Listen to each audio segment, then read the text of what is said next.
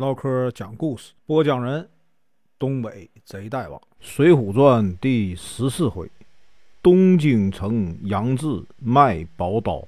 声明：本书由网络收集整理制作，仅供预览、交流、学习使用，版权归原作者和出版社所有，请支持订阅、购买正版。如果你喜欢，点个红心，关注我，听后续。上回说到，林冲呢？离开了啊，柴进柴大官人，投奔哪儿呢？梁山。梁山当时这个大头领王伦啊，担心自己能力不行啊，想赶走林冲，但是呢，大家说情，没有办法，就让林冲啊去做一个投名状，他要杀一个人，抢一些东西。林冲没有办法，就照做。遇到了谁呢？青面兽杨志。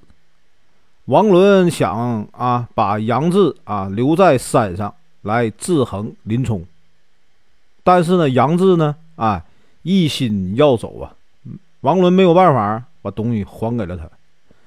林冲呢，也算是啊交了投名状，就留在了梁山坡，忍受着王伦的排挤。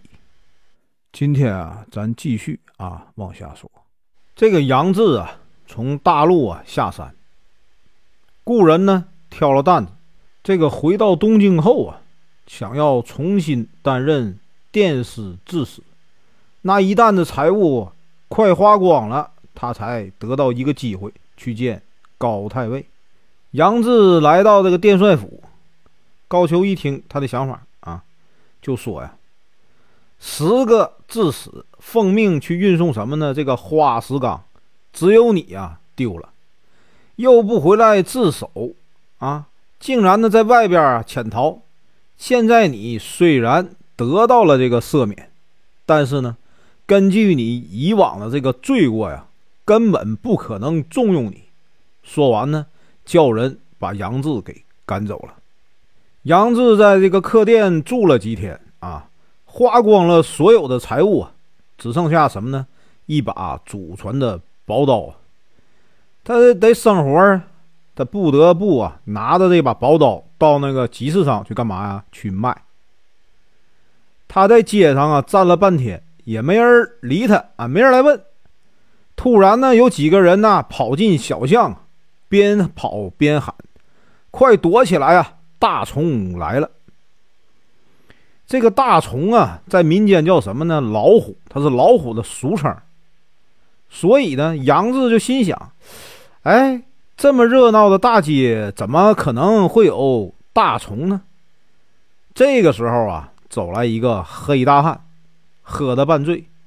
他是谁呢？他就是京城里有名的泼皮无赖牛二。这老百姓啊都怕他，叫他什么呢？眉毛大虫。这个牛二啊，见了这个杨志啊，看他在卖刀，就问他啊。你这把刀卖多少钱呢？杨志说呀：“我这把刀啊是宝刀，是什么呢？祖上传下来的，要卖啊三千贯。”这牛二一听，大叫着说：“呀，什么破刀啊，也敢卖这么贵？我三十文钱买一把呀，也能切肉切菜。”杨志一听，哼，我这宝刀剁铜砍铁，吹毛可断。杀人不沾血的牛二听了以后啊，转身啊去了一家店铺，强行的要了二十文钱啊，摞起来放在这个啊桥栏杆上，说呀：“你多开啊这些铜钱，我就给你三千贯。”街上的人不敢近前，他不敢靠近的，都害怕他，都远远的看着热闹，看那俩人在干嘛。杨志呢，拔出刀。歘的一声，拔出刀以后，一刀就把那叠铜钱剁成了两半。众人呢，好喝彩啊！牛二对众人说的：“喝什么彩？”他又问杨志：“什么叫吹毛可断呢？”杨志说：“把一根头发放在哪儿那个刀刃上，吹一口气呀，头发就断了。”牛二从头上嘣的一下揪下一根头发。递给杨志，哎，你吹吧。杨志呢，把头发放在刀刃上，呼的一口气，头发就断了，纷纷飘落。众人再一看，嘿，好，又再次喝彩。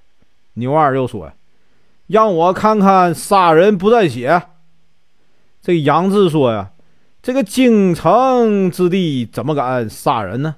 你去找一条狗吧，我杀了给你看。”牛二说：“你只说杀人呢，没说杀狗。”他见这把刀怎么样呢？是把宝刀，就跟谁啊？杨志耍赖，想要霸占这把宝刀。杨志说。你想买啊，就给钱。牛二纠缠的说：“我没钱，你要是男子汉呢，就砍我一刀。”杨志说：“我和你无冤无仇啊，砍你干什么？”牛二对这个杨志又抓又打呀，你赶快，你打我，拿拿刀砍我。杨志对着周围的众人就说：“呀，哎，各位街坊啊，大家都看到了啊，我没钱想卖这把刀，却遇上这个无赖要抢我的刀，还打我。”众人呢，根本就不敢上前呢。杨志急了，大怒啊，一把推倒牛二。牛二爬起来挥拳再打杨志，杨志没有办法，一刀下去，牛二被杀死了。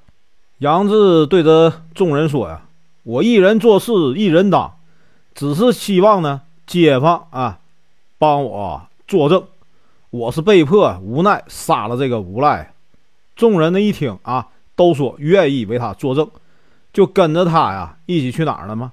开封府自首。这个府尹一看有这事儿啊，赶紧把杨志关进了大牢。听说杨志为这个京城出了一个祸害，这牢里边这帮囚犯呢都很敬佩他，百姓啊也纷纷为他送饭。这个判案的官员呢，于是呢就从轻发落，没有判他死刑，只是说他什么呢？误伤人命，打了他二十棍。于是呢，在他脸上刺了字，把他发配到哪儿呢？大名府。杨志呢，被两个官差押着上路了。